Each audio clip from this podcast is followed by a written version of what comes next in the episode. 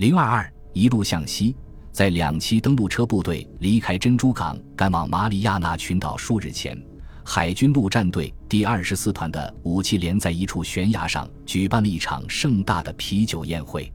这里绿草如茵，可以俯瞰太平洋。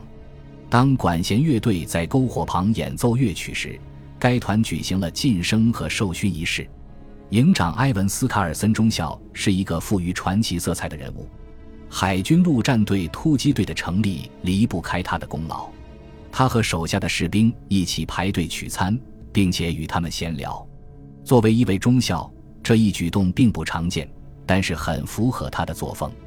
夸贾林环礁战役过后，他的部下早已做好了准备。高级军官们也趁机稍事喘息。在奇袭行动的计划制定完毕后，雷蒙德斯·普鲁恩斯回国休假，返回了加利福尼亚州蒙罗维亚。这让他的妻子玛格丽特和女儿又惊又喜。在他们的陪伴下，他得以暂时离群所居，免受打扰。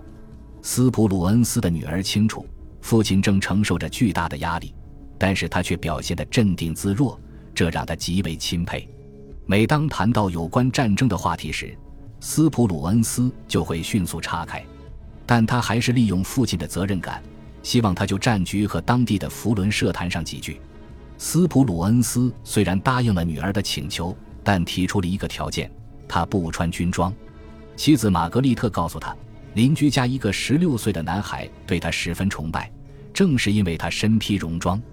如果你穿着过去的便服出现，他会以为你只不过是一个普通老头。他说，在午宴上，斯普鲁恩斯被当成名人对待，为此他深感不安，但还是向众人简要谈到了战争的进展。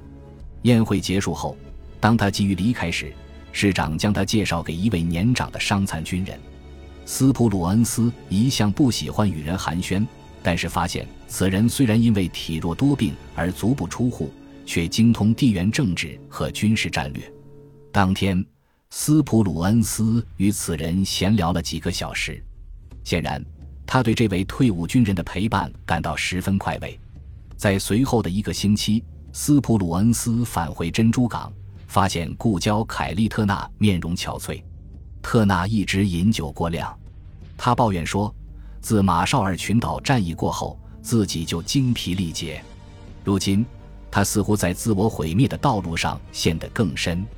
尼米兹难以容忍特纳的这种状态，但每当他准备惩罚特纳时，斯普鲁恩斯就会出面阻拦，说：“让我来处理此事。”他说到做到。斯普鲁恩斯对特纳的友情包含着谅解、容忍和宽恕。他下定决心。要让特纳留在战场上，在尼米兹看来，这场战争已经经历了三个阶段。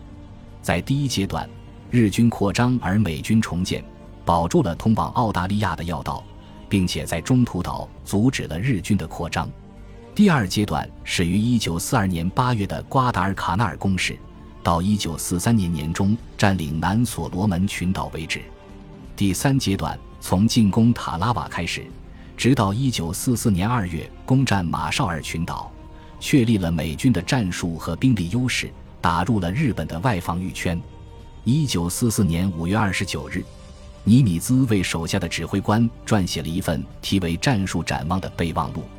他写道：“在当前阶段，日本海军所采取的谨慎策略对他们来说合乎逻辑，但如果他们妄图通过拖延增加胜算，那么在守卫外防御圈时，利用实力已经被削弱的舰队决一死战，就是一种糟糕的战略。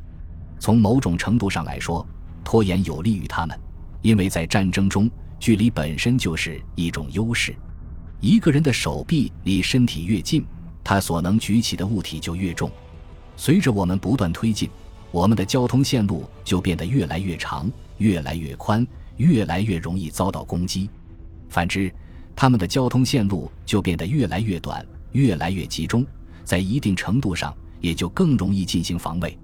前线每向西移动一英里，我们就需要更多油轮、货轮、护航队和护卫舰，更多空中巡逻队部署基地、守备部队和后勤保障，以支援我军在更大的范围内作战。对日方来说却恰恰相反。因此，尽管这一点看似矛盾，但随着战场不断向日本本土逼近，就某种意义来看，我们反而缓解了他们在舰船上的巨大损失。甚至在继续向西推进的过程中，我们的舰队一旦遭到挫折，其影响就会更加严重。因为那里既没有固若金汤的基地和海军船坞为我们的舰队提供屏障、维修受损的船只、替换被击落的舰载飞机，也没有陆基航空兵控制的地区对我军进行保护和对敌军造成威胁。这就是说，美军的舰队正在成为一座孤岛，他必须自行担当守卫和空中防御的职责。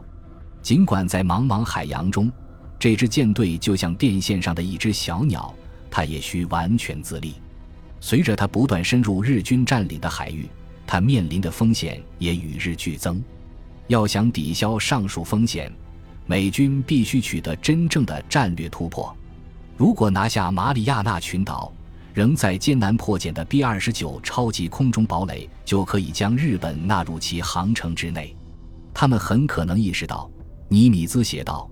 他们的城市和防空力量无法承受德国所承受的打击，盟军可以利用英国的基地和资源，开展持久频繁的轰炸，而我们无论从西太平洋的任何基地，都很可能难以做到这一点。五月二十四日，据陆军第七航空队的侦察机报告，日本大大加强了在马里亚纳群岛的防御力量。随后，坏消息接踵而至。太平洋联合情报中心对色班岛日军作战部队的估计增加了三分之二，从原来的九千至一万人增加到一点五万至一点八万人。沿海炮台和高射炮的数量激增，海岸线边缘布设了长达数英里的壕沟。但凯利特纳不愿推迟原定的时间安排，尽管有坦克登陆舰爆炸，尽管情报人员做出了不利的预测。但他手下的两栖登陆车部队认准了一个方向，一路向西。一日，登陆艇载着两栖登陆车部队离开了霍斯皮特尔夹角，在护航舰的掩护下向西进发。他们比原定计划晚了二十四小时。在惨剧发生后，特纳只能做出这样的妥协。但是在前往突击地点的途中，他一定会设法把在西湾耽搁的时间赶上来。